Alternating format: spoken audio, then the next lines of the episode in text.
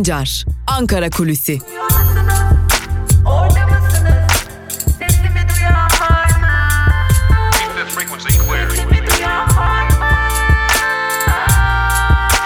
Özgürüz Radyo. Özgürüz Radyo. Özgürüz Radyo'dan merhaba sevgili dinleyenler. Ben Altan Sancar. Hafta içi her gün olduğu gibi bugün de Özgürüz Radyo'da Ankara Kulisi programıyla sizlerleyiz. Dün duyurmuştuk Özgürüz Radyo artık yepyeni bir yayın dönemine başladı ve bu yeni yayın döneminde yepyeni programlarla karşınızda olacağımızı duyurmuştuk. Dün e, Özgürüz Radyo'ya artık e, yeni katılan isimlerden biri olan gazeteciliğinde usta isimlerinden ve hatta BBC'den transferimiz diye adlandırabileceğimiz Ragıp Turan Özgürüz Radyo'daydı. Bugün de dikkat çeken yeni bir e, programcımız olacak. Bugün de Erk Acerer ile Geyik Muhabbetleri programı Özgürüz Radyo'da sizlerle olacak sevgili dinleyenler.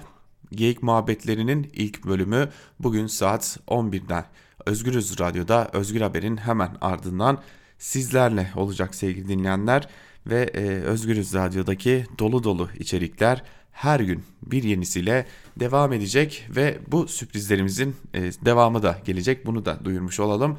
E, Özgürüz Radyo'da yepyeni içeriklerle yepyeni e, programcılarla karşınızda olmayı sürdüreceğiz diyelim ve bu küçük reklam ardından da e, bakalım Ankara kulislerinde neler konuşuluyormuş. Tabi Ankara kulislerinin e, son günlerdeki en önemli gündem maddesi hatta dünün belki de en önemli gündem maddesi elbette ki Ali Babacan'ın partisinin kuruluş dilekçesini vermesiydi. Partinin kuruluş dilekçesi İçişleri Bakanlığı'na verildi. Artık partinin tabelasının asılacağı günü bekliyoruz. E, Tabi parti beklendiği etkiyi yarattı mı yaratmadı mı onu aktaracağız size ancak ilk günün e, dilekçenin verilişinin hemen ardından konuşulan ilk konu e, Abdullah Gül ile Ali Babacan arasında bir kriz mi var, bir soğukluk mu var sorusu oldu. Peki neden bu soru akıllara geldi? Onu da aktaralım sizlere. Şimdi e, partinin kuruluş kurucular kurulu arasında e, aslında e, başka isimlerin de olması bekleniyordu. Evet AKP'den kopan isimler bulunuyor.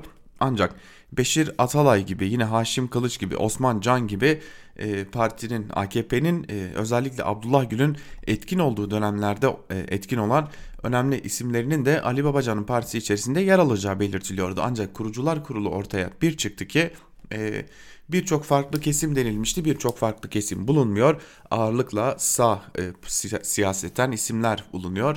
E, sol tandansla hiç kimse bulunmuyor Ali Babacan'ın partisinde. E, bir dönem Ufuk Uras'ın adı geçmişti ancak Ufuk Uras'ın da partide olmadığını gördük. Ancak bir de Abdullah Gül'e yakın isimlerin olmadığını gördük. Bunun ilk işaretini aslında eski Anayasa Mahkemesi raportörü Osman Can vermişti. Bir e, krizin habercisiydi. Tabi dün kurucular kurulunda diğer önemli isimlerin de olmadığının görülmesiyle birlikte haliyle biz de kulisleri yokladık ve kulislerde Ali Babacan ile Abdullah Gül arasında çok büyük bir kriz olarak adlandırılabilecek bir krizin olmadığını ancak ciddi bir soğukluğun olduğuna dair de önemli bilgiler edindik.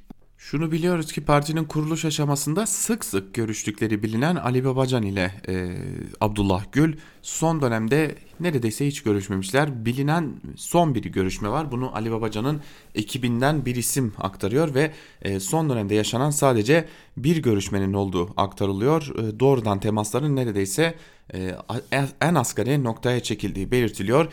E, kimi görüş farklılıklarının ortaya çıktığını da yine Ali Babacan'ın ekibi de açık bir biçimde dile getiriyor sevgili dinleyenler. E, Abdullah Gül ile Ali Babacan'ın kurucular kurulu konusunda farklı listeler hazırladığı ve bunu bu noktada e, çok ciddi bir krizin olduğu da iddia ediliyordu ancak bu da pek doğru bir durum değil. Sadece kimi görüş farklılıkları ortaya çıktı diyor Ali Babacan ekibi. E, zaten Abdullah Gül aktif siyaset içinde olmayacağını söylemişti. Ancak e, şunun altını çizmek gerekiyor ki e, ilerleyen zaman dilimlerinde bu e, soru işaretleri büyüyeceğe benziyor. Ali Babacan ve e, Abdullah Gül arasındaki partinin kurucular kurulu üzerinden yaşanan bu soğukluğun ve e, bu mesafeli duruşun ilerleyen zamanlarda giderek açılabileceği ihtimalleri üzerinde de duruluyor Ankara kulislerinde. Peki parti nasıl karşılandı Ankara kulislerinde? Pek de heyecan yaratmadı. Özellikle kurucular kurulundaki isimler nedeniyle pek de heyecan yaratmadı gibi görünüyor sevgili dinleyenler. E, tabii bu e, Türkiye siyaseti değişebilir. Ali Babacan e, Türkiye siyasetinde en azından belli bir dönem e, kimi kesimler için refah dönemi e, figürü olarak anılıyor. Bu ne kadar işe yarayacak bunu ilerleyen zamanlarda göreceğiz ancak e, en azından kurucular kurulu e, üzerinden partiyi değerlendirdiğimizde Ankara'da pek de heyecan yaratmamış gibi görünüyor.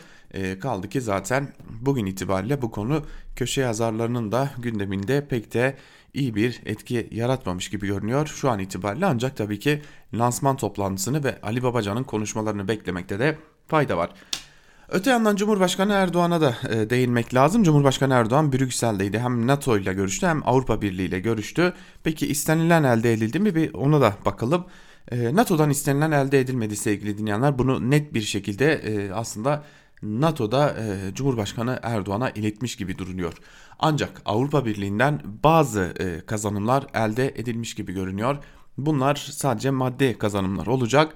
E, Avrupa Birliği açık bir şekilde e, hem Türkiye'yi anlamak lazım hem Yunanistan'ı anlamak lazım noktasındaydı ve buna ek olarak da Yunanistan'a e, mültecilerin e, iltica hakkını askıya alma buna saygı duy şeklinde bir çağrı vardı ve Avrupa Birliği Yunanistan'a da çeşitli maddi yardımlarda bulunacağını taahhüt etmiş gibi görünüyor. Ancak Brüksel'deki o toplam zirvenin çok da iyi geçmediğini de belirtmekte fayda var. Kaldı ki herhangi bir açıklama, sağlıklı bir açıklama yapılmadı ve bu sağlıklı açıklama yapılmadan Cumhurbaşkanı Erdoğan Brüksel'de e, neredeyse ayrıldı diyebiliriz.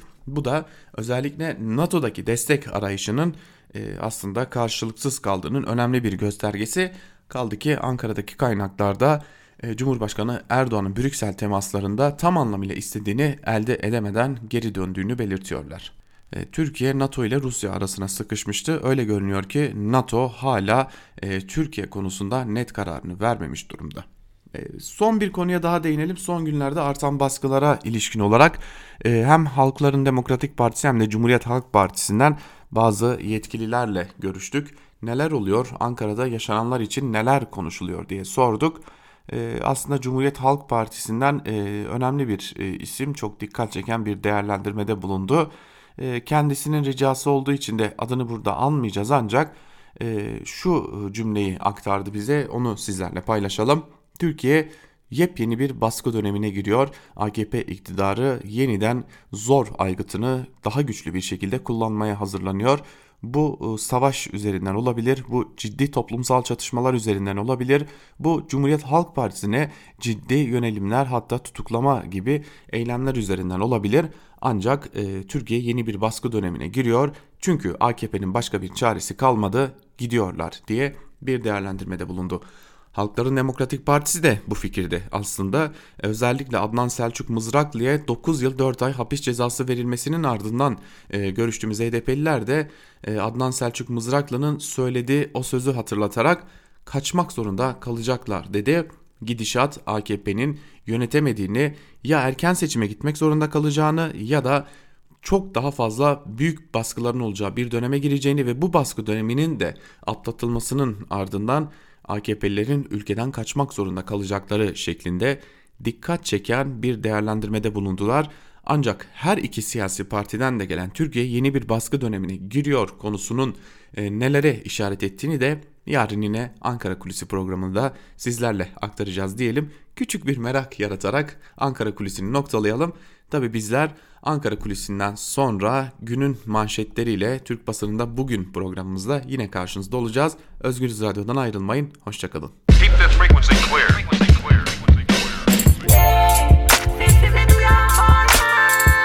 Altan Sancar, Ankara Kulüsi.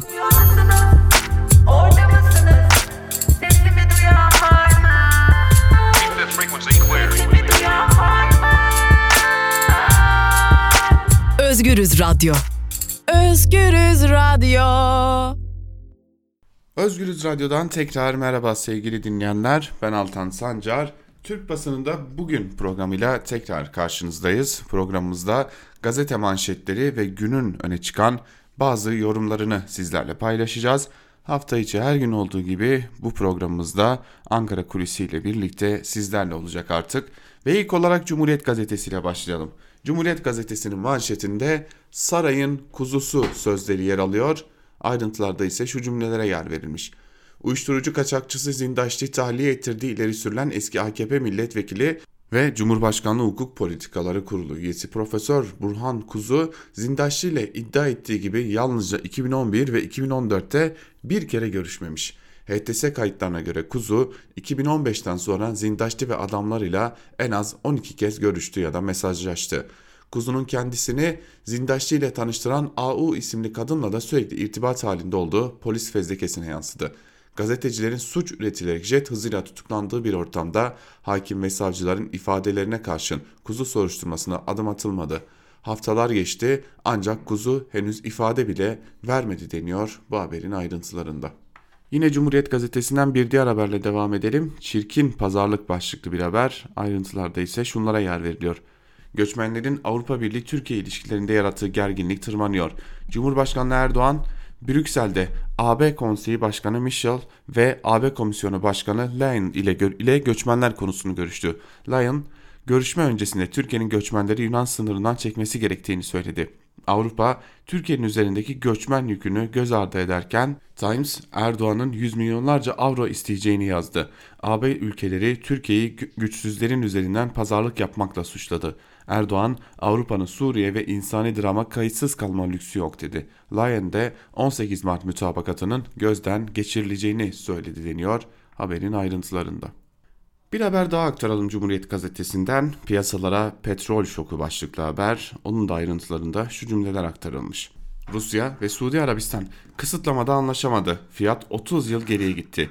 Koronavirüs nedeniyle mali piyasalardaki dalgalanmaya petrol savaşı da eklenince küresel ekonomi için tehlike çanları çalmaya başladı. Avrupa borsaları %8 düştü. Enerji uzmanı ölçü, devlet ve özel sektörün kriz masası kurması gerektiğini söyledi deniyor bu haberin de ayrıntılarında.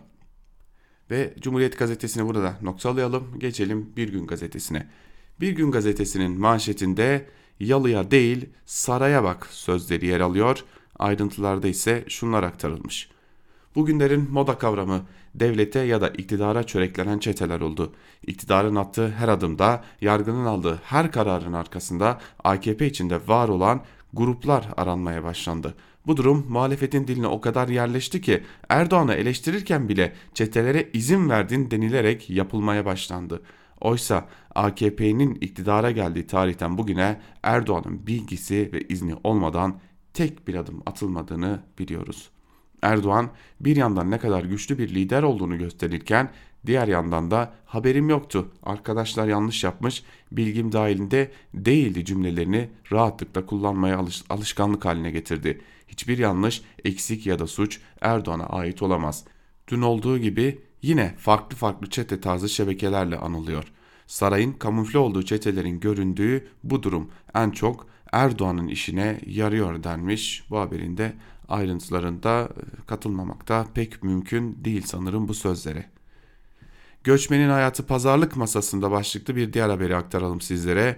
Yunanistan'ın sert müdahalesi nedeniyle sınırdan geçemeyen göçmenler ülkelerine geri dönüyor. Erdoğan bunlarda vicdan yok diyerek AB'yi suçlarken Avrupa ülkeleri Erdoğan'ın göçmenleri koz olarak kullandığına dikkat çekiyor.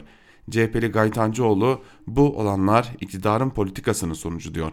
Meclis Göç ve Uyum Komisyonu üyesi HDP'li Gergerlioğlu ise AKP'nin göçmenleri Avrupa'ya karşı şantaj aracı olarak gördüğüne vurgu yapıyor. Öte yandan bekleyişini sürdüren göçmenler umutlarını kaybetmiyor. İran'dan gel gelen Emir ile Hasan sınırların açılacağına inanıyor. Emir şöyle konuşuyor. Çadırı olanlar şanslı. Biz naylonlara sarılıp uyuyoruz. Sınırdan geçmeyi denedik, tekrar deneyeceğiz. Sınırları açacaklar, buna inanıyoruz denmiş bu haberin de ayrıntılarında. Bir gün gazetesini de noktalayalım ve geçelim Yeni Yaşam gazetesine. Yeni Yaşam gazetesinin manşetinde gazetecilik suç değildir sözleri yer alıyor. Ayrıntılarda ise şunlar aktarılmış. Libya'da yaşamını yitiren MIT mensubuna dair bilgileri kamuoyuna açıkladı gerekçe, açıkladıkları gerekçesiyle Oda TV'den Barış Terkoğlu ile Barış Pehlivan'dan sonra Cuma günü adli kontrol şartıyla serbest bırakılan Genel yayın yönetmenimiz, yönetmenimiz Mehmet Ferhat Çelik ve yazı işleri müdürümüz Aydın Keser ile Yeni Çağ Gazetesi yazarı Murat Ağrel tutuklandı. Dosyaya bakan ilk iki hakim tutuklamayı reddedince tutuklama kararını dosyaya atanan üçüncü hakimin verdiği öğrenildi. Arkadaşlarımızın tutuklanmasıyla ilgili İHA'de şubesinde basın açıklaması yapıldı. Toplantıda konuşan editörümüz Zana Kaya, arkadaşlarımızın tutuklanması sürecinde yaşanan hukuksuzluklara dikkat çekerek Ferhat arkadaşımızın da dediği gibi Musa Anter'in meşalesini taşıyoruz ve onu asla yere düşürmeyeceğiz. Yeni Yaşam gazetesi olarak yolumuza dimdik devam ediyoruz, edeceğiz dedi şeklinde de ayrıntılar aktarılmış. Sıkıntılı bekleyiş başlıklı bir diğer haberle yine Yeni Yaşam gazetesiyle devam edelim. Cumhurbaşkanı Erdoğan'ın İdlib krizini görüşmek için Putin'le geçtiğimiz hafta Moskova'da yaptığı görüşmenin tahminlerin ötesinde sıkıntılı geçtiği ortaya çıktı. Rusya Devlet Televizyonu Rusya 1, Erdoğan'ın Kremlin Sarayı'nda görüşmenin yapılacağı salonun önünde Putin tarafından 2 dakika bekletildiğine dair görüntüleri ekrana kronometre koyarak yayınladı. Görüntülerde Erdoğan'ın ve Türkiye heyetinin sıkıntılı olduğu gözlerden kaçmazken Erdoğan'ın uzun bekleyişten yorularak bir süre kapının önündeki sandalyeye oturduğu görülüyor. Bu görüntüler sosyal medyada en çok konuşulan konu olurken Putin'in daha önce Suriye Devlet Başkanı Beşar Esad'ı konutunun merdivenlerinde karşıladığı görüntülerle karşılaştırıldı deniyor haberin ayrıntılarında. Eş Başkan Mızraklı'ya 9 yıl 4 ay ceza başlıklı bir haberi de aktaralım. İçişleri Bakanlığı tarafından görevinden alınarak yerine kayyum atanan ve tutuklu olarak yargılanan Diyarbakır Büyükşehir Belediyesi eş başkanı Selçuk Mızraklı'ya örgüt üyesi olmak iddiasıyla 9 yıl 4 ay 15 gün hapis cezası verildi. Ceza gizli tanık ifadelerine dayandırıldı deniyor. Tabi o gizli tanık ifadeleri nasıldı onları da hatırlamak gerekiyor. Ee, Selçuk Mızraklı için e, gizli tanık olarak ifade veren e, kişinin e, aslında ifadelerinde yanlış bilgiler verdiği e, tarihlerle ortaya çıkmasına rağmen bu ifadeler üzerinden ceza verildi. Yeni yaşamı da noktalayalım ve geçelim Evrensel Gazetesi'ne. Evrensel Gazetesi'nin manşetinde kuşatma haber alma hakkına sözleri yer alıyor. Ayrıntılarda ise şunlar aktarılmış. Tutuklanan gazeteciler Mehmet Ferhat Çelik, Aydın Keser ve Murat Ağrel için İnsan Hakları Derneği İstanbul Şubesi'nde basın toplantısı düzenlendi. Açıklamada gazetecilerin bir an önce serbest bırakılması gerektiğini vurgulanarak dayanışma çağrısı yapıldı. İyi Parti İstanbul İl Örgütü de Yeni Çağ Gazetesi yazarı Murat Ağrel'in tutuklanmasını protesto etti. Açıklamada gerçek ve susturulamayan bir medyaya ihtiyaç olduğuna dikkat çekildi. Gazetemize konuşan Ağrel'in babası Oğlum gazetecidir, onunla gurur duyuyorum şeklinde haberin ayrıntıları aktarılmış sevgili dinleyenler. Devam edelim yine bir diğer haberle kamu görevlileri hesap vermeli başlıklı bir diğer haberi aktaralım sizlere. 301 işçinin yaşamını yitirdiği Soma katliamı ile ilgili kamu görevlilerinin yargılanmasına izin verilmemesinin hak ihlali, ihlali olduğunu ifade eden Anayasa Mahkemesi bilirkişinin sorunların tespit edilmesini ve hesap vermelerini sağlayacak araçların kullanılması gerekliliğine işaret ettiğini vurguladı deniyor buradaki haberinde ayrıntılarında. Evet, Evrensel Gazetesi'ni de böylelikle noktalayalım ve geçelim Sözcü Gazetesi'ne. Sözcü Gazetesi'nin manşetinde yanındakilere ödül, karşısındakilere hapis e, manşetiyle çıktığını görüyoruz. Ve manşetin ayrıntılarında ise şu cümlelere yer verilmiş. Bir dönem FETÖ'nün ayağına gidip fotoğraf çektirenler şimdi önemli görevlere getiriliyor. Hainle mücadele edenler ise cezaevine atılıyor e, denmiş ve ayrıntılar şöyle aktarılmış. İktidarın FETÖ ile mücadelesi lafta kaldı. Hatta bu FETÖ'nün ipliğini pazara çıkaran muhalif gazetecileri yok etmeye döndü. Örneğin 2012'de Pensilvanya'ya gidip FETÖ ile poz veren AKP'lilerden 5'i milletvekili yapıldı. Biri de Türksel yönetimine atandı. Öte yandan FETÖ ile mücadele edenlere operasyon başlatıldı. Yıllarca FETÖ tehlikesine dikkat çeken Sözcü, Cumhuriyet ve Oda TV hapse çarptırıldı. Gazeteci Barış Beylivan, Barış Terkoğlu, Hülya Kılınç ve Murat Arel hapse atıldı deniyor haberin ayrıntılarında. Bakın burada e, ne kadar e, iyi niyetli olmadığını görüyoruz Sözcü'nün. E, ben açıkçası bunu iyi, iyi niyetli olmamak olarak değerlendiriyorum. Çünkü Sözcü gazetesi tutuklanan iki diğer gazetecinin adını kesinlikle ama kesinlikle hiçbir haberinde anmıyor, anlama ısrarını da sürdürüyor. Bunun iyi niyetle ve bunun gazetecilikle açıklanabilecek hiçbir yanının olduğuna da ben inanmıyorum. Karar gazetesiyle devam edelim. Karar gazetesinin manşetinde Babacan yola çıktı sözleri yer alıyor. Ayrıntılarda ise şunlar aktarılmış. Eski Başbakan Yardımcısı Ali Babacan ve ekibi uzun süren hazırlıkların ardından Deva Partisi ile yeniden aktif siyaset sahnesine döndü. İçişleri Bakanlığı'na teslim edilen 90 kişilik kurucular kurulu üyesinin üçte biri kadın. Listede eski bakan ve siyasetçiler kadar genç isimlerin olduğu dikkat çekiyor. Cumhurbaşkanı Erdoğan'a yakın isimlerden biri olan AKP Rize İl, İl Teşkilat kurucusu ve eski vekil Hasan Kartal da listede. Kurucular arasında 27 kadın, 16 genç isim bulunuyor. Parti düzüğünde kadın kotası %35, gençlik kotası %20, engelli kotası %1 olarak belirlendi. Kadın kotası kurucular kurulunda %30 olarak yansıdı. Babacan çarşamba günü yapacakları toplantıyla duyuracaklarını açıklasa da İçişleri Bakanlığı'na verilen dilekçeye göre partinin yeni ismi Demokrasi ve Atılım Partisi yani DEVA olarak adlandırılmış. Fazlasıyla iddialı bir isimle yine geliniyor. Bakalım bu iddialı ismin e, karşılığı olacak mı? Korona Trump'a ulaştı başlıklı bir diğer haberi aktaralım sizlere. ABD'de koronavirüs nedeniyle hayatını kaybedenlerin sayısı 21'i bulurken Başkan Trump'ın 1 Mart'ta kendisiyle aynı konferansa katılan bir kişi de virüs tespit edildi. Hastanın Trump'la aynı salonda bulunmadığı belirtilse de onunla el sıkışan Matt Scalp isimli bir kişiyle başkanın da el sıkıştığı belirtiliyor. Ayrıca Trump'a oldukça yakın bir isim olan Cumhuriyetçi Senatör Ted Cruz ve yine Cumhuriyetçi Temsilciler Meclisi üyesi Paul Gosar da virüs taşıdıkları için karantinaya alındı deniyor haberin ayrıntılarında. Ee, koronavirüste dikkat çekici bir yükseliş söz konusu.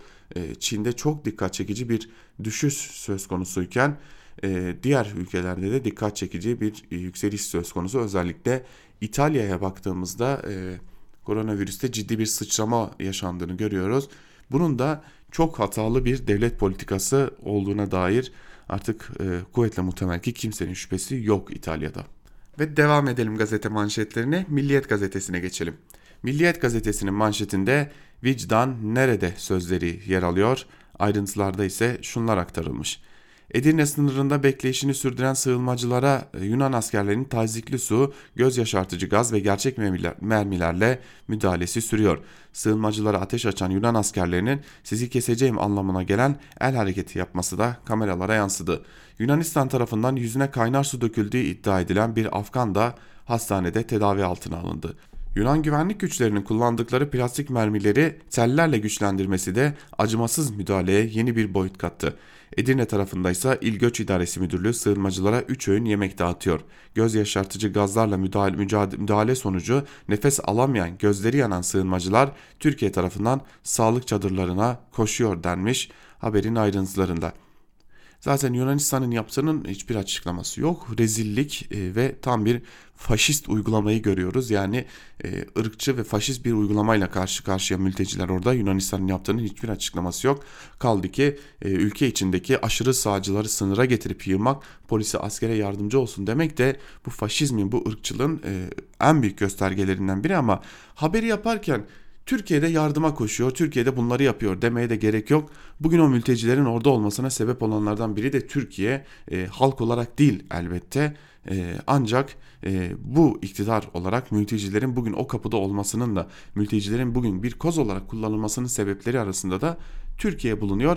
Öyle haber yaparken işte iktidarı aklama haberleri yapmaya da hiç gerek yok. Eğer biz 2011'den bu yana Suriye'nin iş işleriyle oynamasaydık bugün bu insanlar burada mülteci olmayacaktı.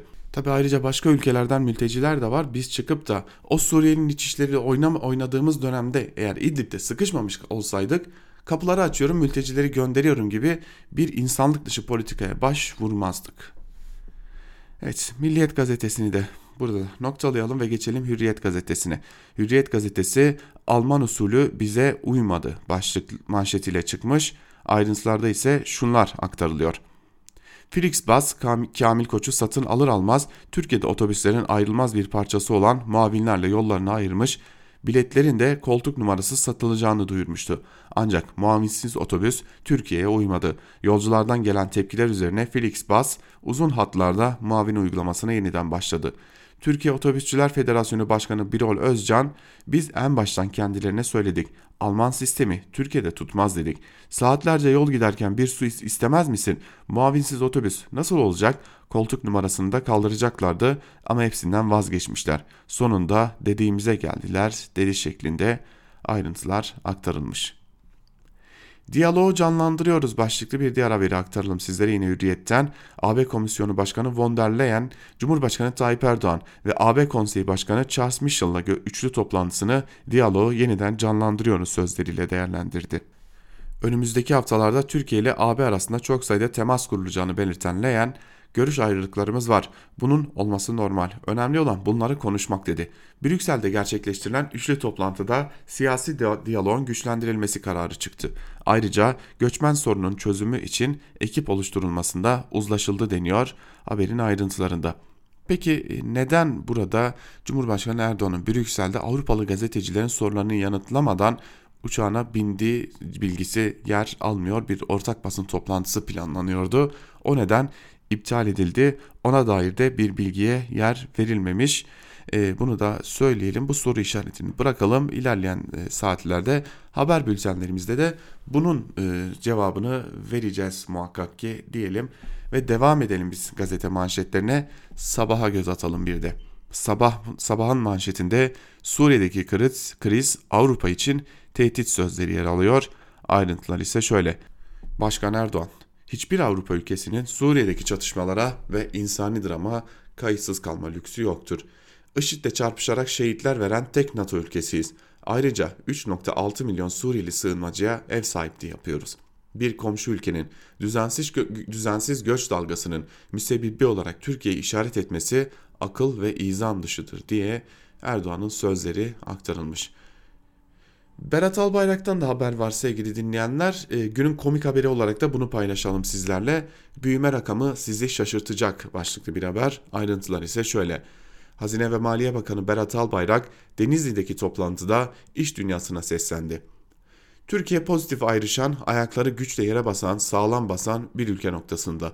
Ocak ve Şubat rakamları çok iyiydi. İlk çeyrekte büyümede %6 aşarsak şaşırmayın. Enflasyondaki kararlı duruşla bu yıl bu yılki %8.5'lik hedefi rahat yakalayacağız diye de haberin ayrıntıları aktarılmış Berat Albayrak'ın ağzından. Ellerinde bir pompa var ve bu ekonomiyi giderek şişirmeye devam ediyorlar. Ekonominin gerçekleri bu olmamasına rağmen pazarın, halkın, işçinin, emekçinin, memurun, yoksulun, öğrencinin kadının, e, çocuğun gündemi bu değil. Çünkü geçinemiyor bu insanlar.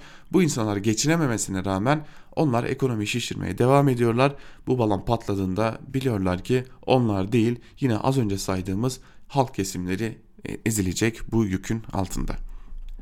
Geçelim Yeni Şafak. Yeni Şafak'ın manşetinde petrol depremi sözleri yer alıyor. Ayrıntılarda ise şunlar aktarılmış. Küresel ekonomideki koronavirüs durgunluğu ve Suudi Arabistan ile Rusya'nın üretim miktarı üzerinde anlaşamaması petrol fiyatlarını vurdu. Varil fiyatı %30 düşüşle 31.27 dolara kadar indi. Körfez Savaşı'ndan bu yana yaşanan en büyük depremle piyasalar çöktü. Ekonomileri petrole bağlı Riyad ve Moskova'yı zor günler bekliyor denmiş haberin ayrıntılarında. E, Yeni Şafak e, tabi zor günler bekliyor denmiş ama e, şimdi burada başka bir noktayı aktarmakta fayda var. E, dünyada aslında küresel ekonomi çok ciddi bir kriz yaşıyor ve bu kriz her an, her an domino etkisi yaratabilecek bir kriz gibi görülüyor. E, uzmanlar da bunu açık bir şekilde dile getiriyorlar. Sistemde ciddi revizyon ihtiyacının olduğunu zaten dile getiriyor uzmanlar. E, bakalım bu ne olacak ve nereye varacak. Devşirecek çocuk arıyor başlıklı bir haberi aktaralım sizlere. Ne yaparsanız yapın yaranamazsınız e, konusuna herhalde iyi örneklerden biri. Almanya gözünü mülteci çocuklara dikti. Hükümet Yunanistan'daki kamplarda kalan 1000-1500 çocuğu kabul edeceğini açıkladı. Çocukların 14 yaşından küçük ve refakatsiz olanlar arasından seçilecek.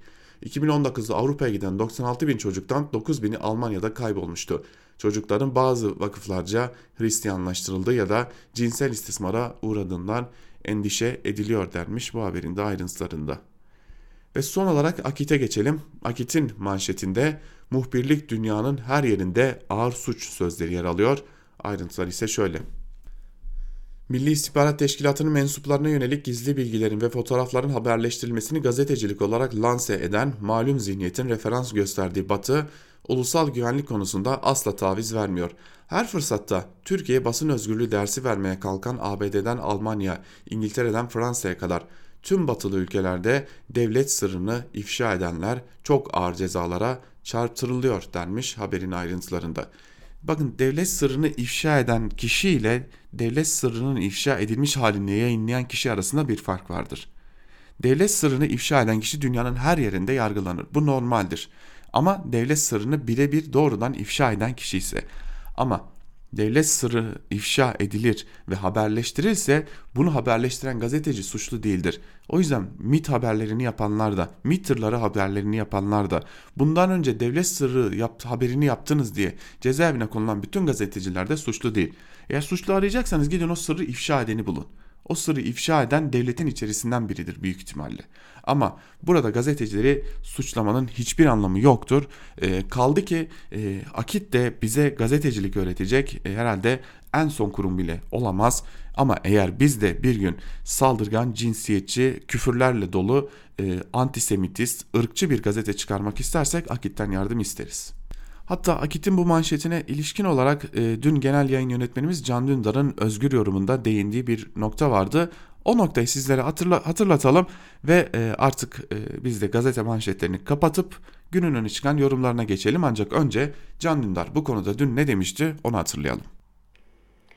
Son bir haftada 6 gazeteci tutuklandı. Farklı görüşlerden, farklı gazetelerden ama aynı nedenden. Suçları Libya'da öldürülen MIT mensubunun haberini yapmak. Malum Erdoğan Libya'da birkaç tane şehidimiz var diye duyurmuştu haberi. Meğer o tanelerden biri istihbaratçıymış. O istihbaratçı albayın adını, fotoğrafını ve sessiz sedasız kaldırılan cenazesini duyuran gazeteciler hükümetin öfkesine uğradı. İstihbarat faaliyetlerini ifşa etmek, istihbarat faaliyetinin aksamasına sebebiyet vermekte suçlanıyorlar. Hükümet istiyor ki kendi emperyal politikaları uğruna askerler, istihbaratçılar ölsün ama onları ölüme götüren politikalar eleştirilmesin, ölenler haber olmasın, kimse ölenlerin kimliğini bile bilmesin, sessiz sedasız defnedilsinler, konu kapansın, hesap sorulmasın. Bu tutuklama kampanyasının nedeni bu. Ama artık hepimiz biliyoruz ki devletler suç işleyebiliyor işledikleri suçun üzerine ya milli çıkar kılıfı örtüyorlar ya milli güvenlik bayrağı. Böylece kendilerine dokunulmazlık sağlıyorlar. Dokunanı da yakıyorlar. Gazetecinin görevi tam da burada başlıyor. Hükümetin kendi çıkarını korumak, kendi suçunu örtbas etmek için koyduğu girilmez levhasını yıkıp gizlenen gerçeği kamu adına araştırmak, ortaya çıkarmak, hesap sormak bedeli ağır oluyor elbette. Sadece Türkiye'de değil, Batı'da da istihbarat sızıntıları konusunda aynı hassasiyeti görüyoruz. Ama orada hedef bilgiyi sızdıranlar oluyor genelde. Sızan bilgiyi yayınlayanlar değil. Şunu unutmamalıyız ki o sızıntılar olmasa ne bugün ABD'nin Guantanamo'daki işkencelerinden haberdar olabilirdik ne Irak'ta, Afganistan'da sivillerin katledilmesinden. Hepsi sızan gizli belgelerde yazılıydı. Evet, genel yayın yönetmenimiz Can Dündar e, bunlara değiniyor, bu noktalara değiniyor. Elbette ki daha sonra e, MİT konusuna da değinmişti Can Dündar. Özgür yorumun tümünü, geri kalanın tümünü de e, Spotify'dan podcast olarak da dinleyebileceğinizi hatırlatalım sizlere. Ve günün öne çıkan yorumlarında neler var hep birlikte bir de oraya göz atalım. İlk olarak Cumhuriyet Gazetesi'nden Mustafa Balbay ile başlayalım. Mustafa Balbay, Murat Arel mitolojik tutuklamalar başlıklı bir yazı kalemi almış ve bir bölümünde şunlar aktarılıyor. Yakın tarihimiz gazetecilerin anlatılması, anlaşılması olanaksız gerekçelerle tutuklanmasına dair örneklerle doludur. Bu kararlarda o hanedeki yerini aldı.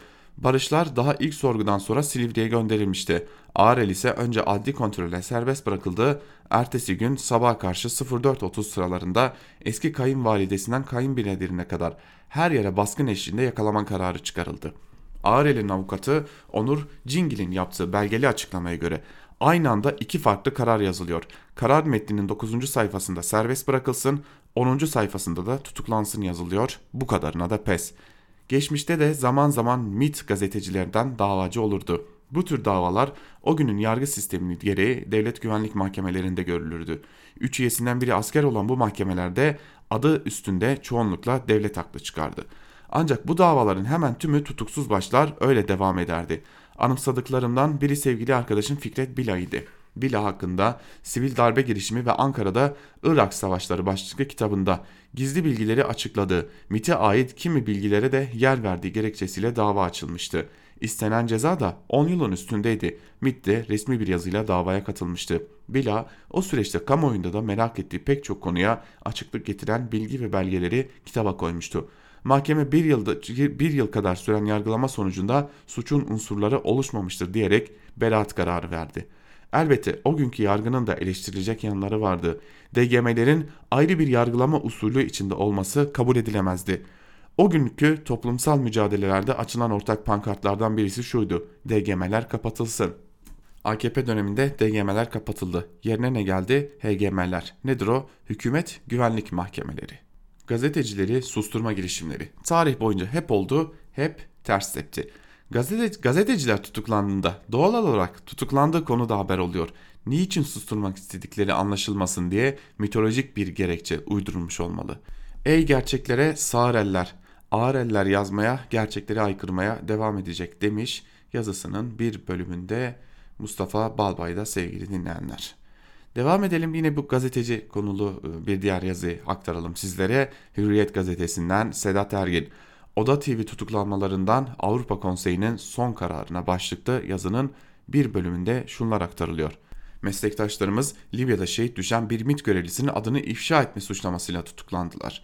Buna karşılık söz konusu kararlara yapılan itirazlar şehit MIT görevlisiyle ilgili hadisenin ilk kez bir MIT, e, ilk kez bir milletvekili tarafından mecliste basın toplantısı düzenlenerek ve üstelik adı geçirilerek kamuoyuna duyurulmuş olmasına dayanıyor. Ayrıca şehit MIT görevlisinin cenaze törenine ilişkin görüntüler Facebook gruplarında da paylaşılmış. 6 gazetecinin tutuklanıp cezaevine gönderilmesi gibi sert bir tasarrufa gidilmesinin gerisindeki sahipler konusunda canlı bir tartışma sürüyor. Yaratılan yargısal emsalle bundan sonra herhangi bir MIT yetkilisinin adını geçirilmesi, geçirilmesi yönünde çok kuvvetli bir caydırıcılığın tesis edilmesini hedeflendiği aşikar. Ancak tutuklanan gazetecilerin muhalif kimlikleriyle tanınmaları, aynı zamanda basındaki farklı seslerin susturulmak istendiği şeklindeki eleştirilere de kaynaklık ediyor. Mevzuata bakıldığında Anayasa Mahkemesi'nin daha önceden açıkladığı için gizli niteliği kalmayan bilgi ve resmi resimler nedeniyle tutuklanmalarının hukuka aykırı olduğu yolunda verdiği bir karar var. 2016'da Can Dündar ve Erdem Gül kararı. Yaklaşık 9 yıl önce AYM'de yargıç olarak görev yapan Rıza Türmen dün T24'te yayınlanan yazısında AYM'nin söz konusu kararına atıfta bulunurken AYM'in bu konudaki yerleşik iştihadını da vurguluyor. AYM'e göre bir bilginin gizliliği kalktıktan sonra yayınlanmasının engellenmesi ifade ve basın özgürlüğünün ihlaline yol açıyor. Alınan önlemlerin sorunları gidermede yeterli olmadı. Savcılar ve birinci derece mahkemeleri ceza kanunu ifade özgürlüğüne saygı göstermeden uygulamaya devam ettikleri de bir kaydediliyor. Avrupa Konseyi kararı bu, yönün, bu yönüyle yargıda yüksek mahkeme içtihatları ve ile birinci derece mahkeme kararları arasında bir ikiliğin bulunduğuna işaret ediyor. Kararda Türkiye'den haklarında soruşturma açılan gazeteciler tutukluluk ve mahkumiyet süreleri hakkında ayrıntılı istatistiki verilere dayanan bir rapor hazırlaması da isteniyor. En çarpıcı tarafı kararlarda uygulamayla ilgili mevcut durumun kaygıya yol açtığı belirtilerek 2021 Haziran ay toplantısına kadar somut bir ilerleme sağlanmaması halinde Avrupa Konseyi Sekreteryası'nın Türkiye kararı hakkında bir ara karar taslağı hazırlamasının istenmesidir. Ara kararlar ilgili hükümete uyarının ciddi düzeye ulaşması ve yaptırım sürecinin başlatılması anlamına geliyor. Alınan bu kararın önemi Avrupa Konseyi'nin hükümetler kanadının ifade ve basın özgürlüğü alanında düzenleme sağlanmazsa uyarı çıtasını yükselten bir ara karar alma niyetini kayda geçirmiş olmasıdır. Avrupa Konseyi'nin parlamento kanadının 2017'de Türkiye yeniden denetimi alma kararından sonra bu kez hükümetler kanadında eleştirel bir eğilimin belirmesi ciddiye alınması gereken bir durumdur deniyor bu yazının da bir bölümünde. Ve şimdi bir de Murat Sabuncu'ya göz atalım. T24'ten Murat Sabuncu gazeteci tutuklamaları ve unutamadığım soru. Dünya insanın üstüne yıkılır mı? Başlıklı yazısının bir bölümünde şunlar aktarılıyor. Şimdi 9 yıl önce suçsuz yere aylarca cezaevinde yatan iki meslektaşım Oda TV'den Barış Terkoğlu ve Barış Beylivan yeniden cezaevinde. Onlarla birlikte yine Oda TV'den Hülya Kılınç da. Aynı hafta içinde Yeni Yaşam gazetesinden Ferhat Çelik ve Aydın Keser ile Yeni Çağ gazetesinden Murat Ağrel de tutuklandı. Sebep Libya'da şehit olan MİT mensubu ile ilgili yapılan haberler. İktidar bu hamleyle İyi Parti'ye yakın Yeni Çağ gazetesinden Oda TV'ye, Kürt medyasından Yeni Yaşam gazetesine geniş bir siyasal yelpazeden gazetecileri tutukluyor. Bununla iktidara bağımlı haber yapmayan bir avuç medya kuruluşuna gazeteciye yeni bir gözdağı vermek verilmek isteniyor. Cumhuriyetten Sözcü'ye bir günden T müddeti soruşturmalar, davalar, tutuklamalar, cezalar yağmuruna her geçen gün yeni halkalar katılıyor. Dikkat ediyorum herkes kendisine yakın çevresine yapılan çok az sayıda kuruluş kişi hariç hukuksuzluklarla ilgili. İyi Parti Teşkilatı Murat Ağrel için protesto gerçekleştirdi. Oda TV'nin yanında farklı bir grup vardı. Yeni Yaşamcılar Kürt medyası her zamanki gibi yalnızdı. Oysa kime yapılırsa yapılsın hukuksuzluğa karşı çıkmak en önemli sorumluluk değil mi? Ya da kim olursa olsun hukuksuzluğa uğruyorsa yanında durmak. Gazetecilerin tutuklandığı, internet sitelerinin erişime engellendi.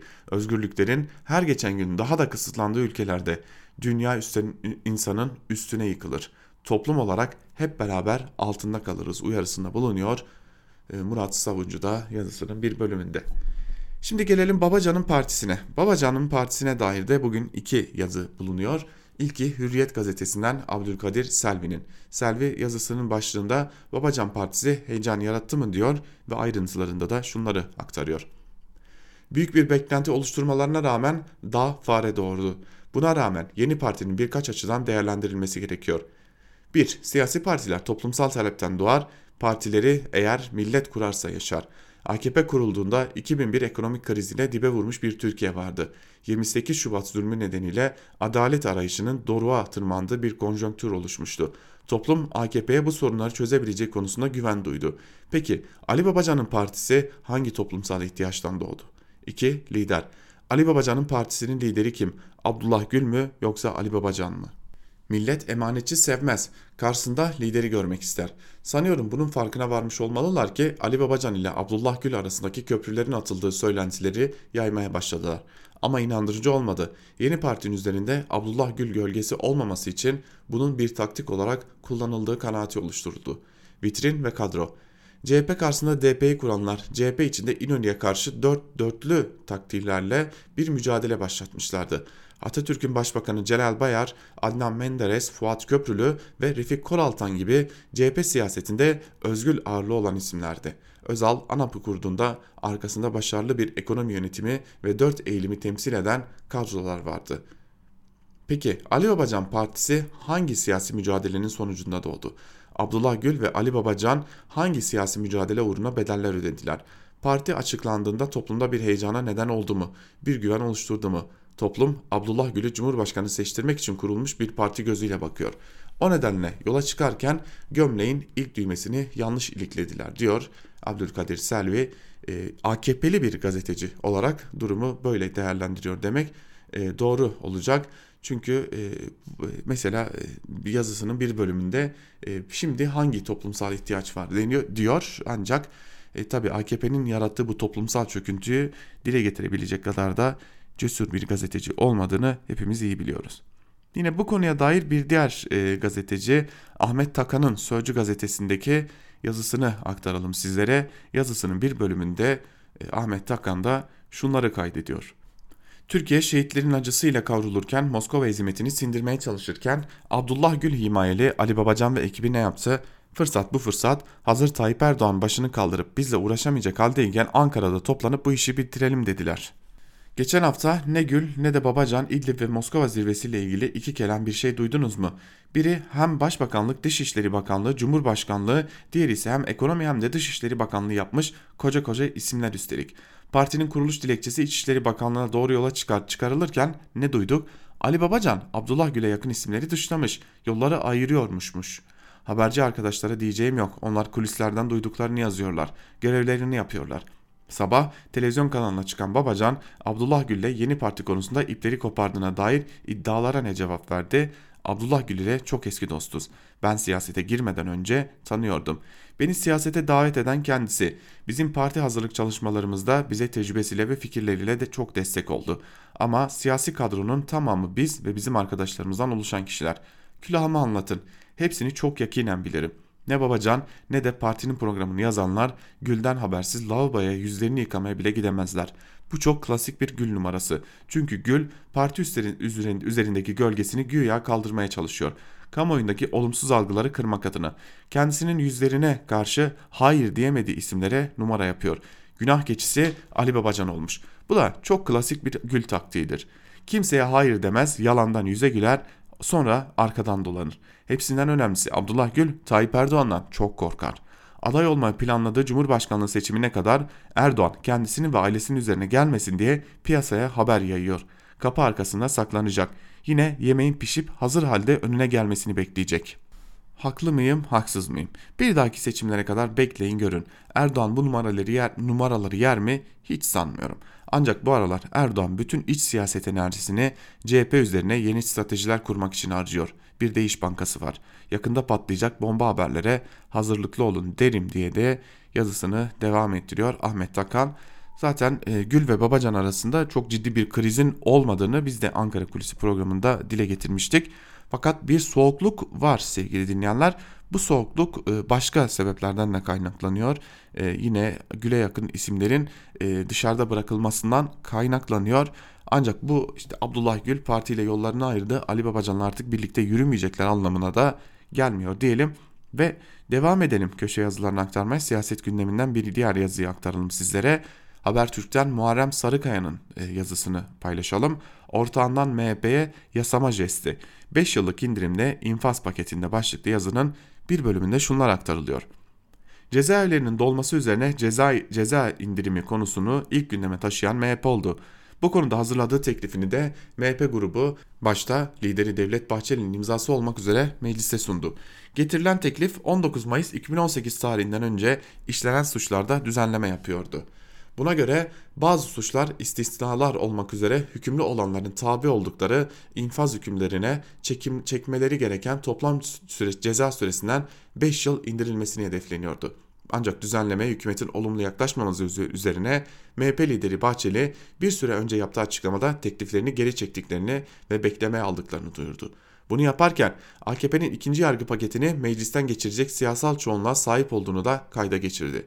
Ancak aradan geçen sürede hükümet birinci yargı paketini meclise getirip geçmesini sağlarken içinde infaz düzenlemesi olan ikinci paketi üzerinde uzun süredir çalışıyordu.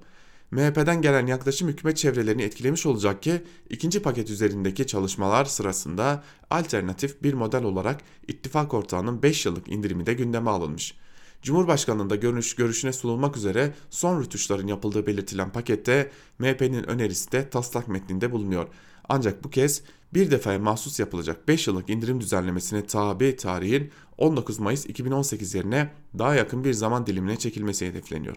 Ayrıca MHP'nin teklifinde kadına şiddet, çocuk istismarı, uyuşturucu kaçakçılığı gibi ceza indiriminden istisna olan suçların tanımı vardı. Burada da bir düzeltmeye gidilmesi hedefleniyor.